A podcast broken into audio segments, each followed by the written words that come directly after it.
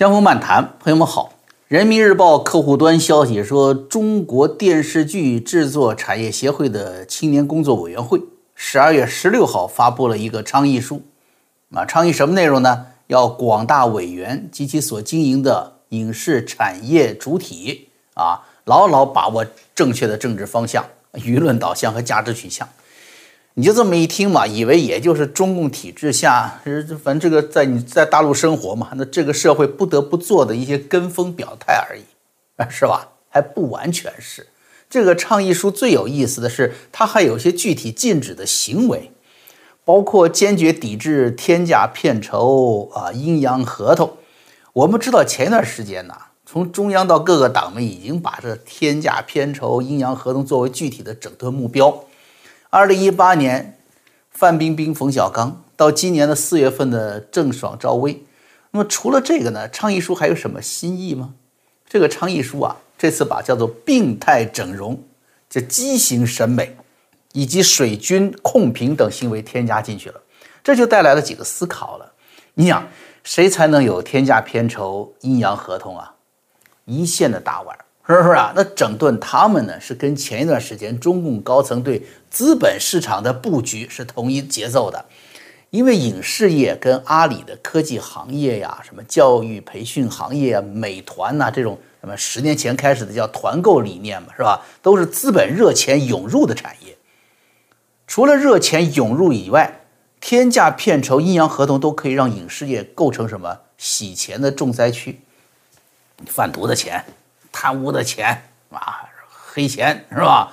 哎，开个车，车后车后盖一打开，钱给你了啊！什么什么导演拍个好片子吧，啊，凑在一起投资一个什么抗日神剧是吧？投资一个亿啊，阴阳合同做出一个差价来，然后什么场务费啊、市场费用啊，摊到利益公司去，是吧？算成本吗？啊，扎日本鬼子的手雷一百块钱一个，是吧？呃，如果是揣裤裆里爆炸的，两百块钱一个，是最后一次，哎，亏了一个亿没了，实际就是什么，分了，通过一部电影给洗白了，啊，因为宣传抗日啊，正能量呀，审核通过的很快，所以几个星期拍一部，几个星期拍一部，那几个星期洗一次嘛，所以为什么这么多年中国大陆民众总要被这种冲击人类智商底线的这种低劣影视制作？所环绕着，原因就在这儿啊。那么中共下手整顿呢，说白了就是强化对资本市场的控制，强行割断旧有的权贵集团利益链，好来对下一步资本分配啊重新洗牌。哎，没钱了，我哪来钱呢？把你们的钱口袋给我掏掏，这个意思。说白了就是忠义堂重新分座次，土匪重新分地盘是吧？这就是咱们说的天价。既然说是天价大腕儿跟中共的资本战略有关，那这些个变态整容、水军控评又要干啥呢？这又意味着什么呢？我们啊，先沉下心来啊，先看看这个倡议书的发起人——青年工作委员会是个什么东东。这个中共的意识形态管理体系啊，共产党共青团、少先队是吧？文革时候叫红小兵嘛，啊，按照人口就是把全社会啊，青年、少年。管制起来了，因为共产运动经常要利用青年的那种天生对极端左倾思想的接受，喜欢闹事儿啊，喜喜欢搞，呃，共产党领导下的民主运动嘛，是吧？就中共当年搞什么一二九运动一样，是吧？都可以对所谓的革命事业起关键作用，所以专门搞一个青年团组织，学苏联的啊。中共早期还有什么少共青年师呢，是吧？直接可以打仗的。共青团的定义是什么？就是。先进青年的组织，那青工委呢？青年工作委员会呢？哎，就是把不太先进的、还没有决定跟着共产党丢丢脑袋的那些更多的青年呢，组织起来啊，这个意思。绝大多数的地方啊，青工委呢，哎，都是一拨人，跟团委是一拨人，叫一套人马两块牌子，也就是共青团又管先进青年，也管落后青年。那么这个工作委员会当然没有任何什么立法呀、定规矩的功能了，甚至严格的说，就连青年团啊、共青团这种制定家规的能力都没有的。那么这个电视剧制作产业协会的青年工作委员会呢，哎，也是也一样啊。准确的说，他这个呢，他自己也叫倡议书嘛，看起来是没有任何强制别人执行的权利和这个意思啊，什么时候你要跟他较劲儿，说你这套东西规定人家不能整容是侵犯人权的违法行为啊，他可以说我这是倡议书啊，啊，本来就没有强行推行啊，我是轻工委嘛，是不是？你你爱整容不整容，是不是？但是呢，他依然有整治你的办法，因为刚才说了，它是一套班子两块牌子嘛，中共能够根据需这个根根根据需要啊来给他撑腰的，比如倡议书中说要广大委员把握方向，坚决抵制，谁是广大委员呢？其实就是各影业基地的管理层，各个电影电视剧的制作公司啊，那个 studio 啊，制作厂制作车间。啊，换句话说就是什么呢？这个倡议书本身没有强制执行的权利，但它可以要挟这些对演员的用人单位，来用取消合同来控制更多的演员。啊，这么一想，这个事儿啊，就大了。刚才说了，天价合同管的是大腕儿，目的是整顿资本市场，毕竟是大腕儿嘛。中国你想也不多，是不是？涉及面也不广。所以很多普通演员甚至可以跟风啊，他说你去批斗那些他们的大哥大大姐大，是吧？谁让你挣那么多钱？谁让你平时欺负我的，是吧？我批评你。那如今这个所谓倡议书一拿出来，一下子就从社会精英阶层滑落社会大众阶层了，从斗争变运动了，就不光批你的大哥大大姐大，连你本身也可以成为斗争对象了，跟文革初期的变化一模一样啊！从揪出这个。睡在毛主席身边的赫鲁晓夫，能有多少个睡在毛主席身边的？是不是？哎，到炮打资产阶级司令部，扩大了吧？然后群众化、运动化，扩大到全面开展文化大革命来的。如果我们熟悉中共的这个斗争历史，你就会很敏锐地捕捉到这种变化。通过轻工委发倡议书，尽管它没有法律约束力，也没有党内的家规家法，但是在这个中共铁腕。摧毁产业、摧毁名演员的环境下，你敢不把这个倡议书当一回事儿吗？再说了，刚才也提到了，他也可以通过轻工委的委员啊，那些用人单位来对违反的倡议人进行实质性的迫害嘛。而倡议书的这个内容和出台的时间更加说明这一点。它内容有一个主线是什么？把握正确政治方向、舆论导向和价值取向。那么我们就要问：什么是最新的政治方向？什么样的价值才是对的呢？价值取向在哪儿呢？他说啊，不知道方向是吧？你跟我认真学习习近平总书记在中国文联十一大、中国作协十大开幕式上的重要讲话，做到学思用贯通啊，学想最后你怎么贯彻啊？一致。十二月十二号召开的这个文联会议，文学艺术界作家协会的大会。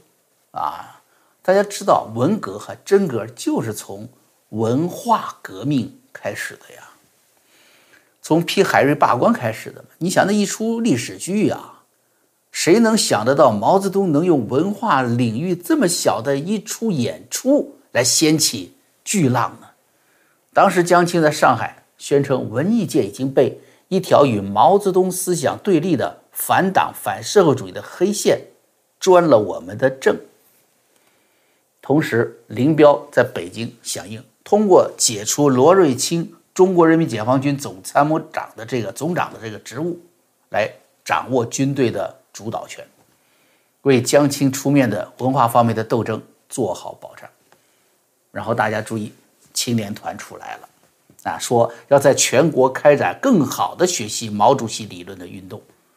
然后从共青团啪打回中央一级，康生。说传达毛泽东的指示，成立文化革命文件起草小组。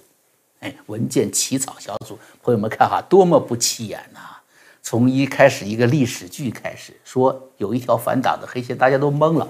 黑线在哪儿呢？谁在黑线上呢？你还没缓过劲儿呢。林彪那边动作已经完成了，对军队的部署，谁要不服就武力镇压，就防着你造反了。然后共青团吹喇叭，你说像不像现在电影业？轻工委去举倡议书是吧？那个时候学毛著，现在天天学习，都是要求全国范围跟领袖走，一直到中央一级开始有反应。文化革命起草小组，哎，你说那些天天穿行在中南海南北院之间的那些中共元老、老军头，所谓老元帅，谁能想得到啊？就这么一个文件起草小组，不就是聚在乾清门西边小平房的几个整理文件的小人物吗？是不是？谁曾想啊，竟然成了超越现有机制、超越宪法的，可一夜之间让老革命变成老反革命的最高权力机构——文革小组。哎，倡议书的出现，他从文化大腕儿到变态整容的小人物的变化，这就像当年是从吴晗这些众多文化名人被整肃开始，很相似，是吧？而这种所谓的变态整容呢，会带来什么呢？咱们想，演艺界整容的比例太高了，是不是？是是是，可以说谁不整容啊？这是脸上整容你还看得出来，是不是？哦，你整过容了，怎么样？你你你接受批评吧？你你你变态，你畸形，他他可以说你。那你说有些不想让你知道，他说我瘦身了，我收了臀了，你怎么知道啊？是不是？别得意，举报你，是吧？这一下子群众斗群众的这个路数就来了。这不就是文革红卫兵活过来了吗？所以想到这儿，朋友们是不是感到不寒而栗啊？啊，如果你再多想一层啊，我跟你说，你会更加毛骨悚然。什么呢？文革，毛泽东用江青领导文革小组，是用一个从来没有，而且的确是在延安时就已经被中央规定了是不准参政的江青领导文革小组，从而控制了全党。江青是谁？他自己就是演员出身，上海滩的明星，所谓文化人出身，习近平呢，彭丽媛，明星，文化人出身，啊，我一直本来是不想说这个话题的，那我觉得呢，啊，多少吧，还有一些这个传言八卦的感觉啊，我想呢，不要把话说那么绝，我还没有去点这一点，结果这次你看。我不说他们来演了，文联会议上专门给彭丽媛镜头，虽然他也担任着文联的部分领导职务，但这样超长特写镜头实在是政治功利性太强了吧？更有趣的是什么？当年后来改名江青的李云鹤，是从山东老家诸城出发的，而彭丽媛呢，山东运城人，都是山东出来的，那历史真的要跟我们开玩笑吗？但是这个玩笑，啊，这个可以说是转世的玩笑，真的一点都不好笑哎！啊，《人民日报》发这么一个是电视制作业轻工委的倡议书，可以说啊，刚才说的有这么一个大局的分析吧。即便不说这么大啊，不想那么多，那即便是小的来说，就这个他说的叫变态整容、畸形审美这个话题也有嚼头，整容。为啥要整容？我喜欢美，我爱美才去整容啊！我爱丑怎么会去整容呢？谁会花钱做变态畸形整容呢？是吧？说白了呢，变态畸形这个定义啊，是因为说你这个整容是不符合他某些人的观念。就像江峰少年的时候，学校当时我们学校不准穿喇叭裤一样，是不是？学校门口站一副校长，戴一金丝眼镜，是吧？学生们从他眼前经过，说：“校长好，哎，都很礼貌。”他呢，三角眼不看你眼睛，他看你裤子，你知道吧？这样子，我们那个时候挺有意思，用那个大头针的把他裤子裤腿那里往后边的一别啊，往里一勒，你别给他看，别别在前面让他看着，往后面别，哎，就跟这直筒裤一样。哎，到了教室把大头针一拔下，是吧？立刻重返时髦。就说这个整容也一样，那是个人的选择，你怎么就管那么宽呢？是吧？你像现在好多演员，男演员都有，胡歌、刘恺威，是吧？女的这个郑爽，爱整的郑爽，那整容的一线明星多了去多了去了，你都不让他们上班拍电影了吗？实际上，我跟大家说呀，问题就出在中共骨子里是维护他的资格和特权，是这个原因。过去。中南海小影院，各个军队呃，各个各个军队的领导大院吧，呃，高干小影院里面放的那些都是好莱坞电影。你要是老百姓看了，那就是什么？你怎么看黄色电影啊？是不是？那领导看了呢啊，就是鉴别资产阶级文化危害性。哎，整容也一样，不是普普通老百姓一整容就成了变态整容了吗？实质上呢，中共高级干部整容非常普遍的。中共对高级干部有一个叫做“九八一”健康工程，这都不是传言，这是北京三零幺自己搞的一个宣传弄出来的。什么是九八一健康工程呢？就是让中央领导人保持年轻，那其中就包括面容的年轻吗？是不是？那借口当然是为了国家形象了。你长得好，长得年轻，国家有面子嘛，是吧？那江泽民都不知拉了多少皮了，是吧？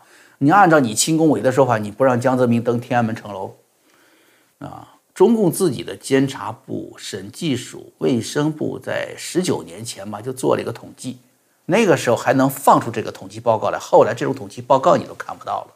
当时就披露了，享有省部级医疗保健的高干和配偶啊家属有两千一百多人，公费开支达四亿两千多万元。这是二零零一年的朋友，平均每人二十万元，整容美容占百分之七十五。也就是说，每个人整容花去十五万，二零零一年的数字呀，朋友，那个时候二线城市这一套房子也就这个价钱。享有副总理级的，或者更高的，这最高级的医疗保健待遇呢，一百八十多人，其中包括已故的党政军领导人的配偶，这批人的整容美容占他们公费医疗开支更多，百分之八十。哎，他越老，他越爱整容。更可怕的什么？这个九八一健康工程啊，说是让你长得健康啊，还不光是面子健康，它里面有个叫做一百五十岁长寿工程。人要活一百五十岁意味着什么？你看人的脸老了，你去整容，你拉皮，是不是？人的内脏也要老的，器官也会老的呀，怎么办呢？想想都可怕，对不对，朋友们？邓小平活九十三岁，啊，万里差不多差一岁，一百。中共中央的副主席啊，原来的汪东兴啊，这个粉碎四人帮的大功臣汪东兴活了一百。邓力群老左啊，左王中央书记处原书记，邓力群一百岁，是不是？还有好多呢，一百多岁的。中国人均寿命七十六，怎么这些领导人就高那么多呢？是因为他们常年热爱人民，积攒了很大的福报吗？我跟你说，就是用老百姓的钱和器官堆积出来的。所以这倡议书啊，轻工委的倡议书，我给大家解读完了。这不是一件小事儿，更不是他那个光鲜的措辞、义正辞严的态度所能掩盖中共黑暗和道德的极端堕落。中共他管你生几个孩子，现在又要管你长什么模样。其实归根到底都是他们骨子里有那么一个字儿，就是什么？让。我让你生几个，你生几个；我让你长啥样，你就长啥样。这让就是控制啊！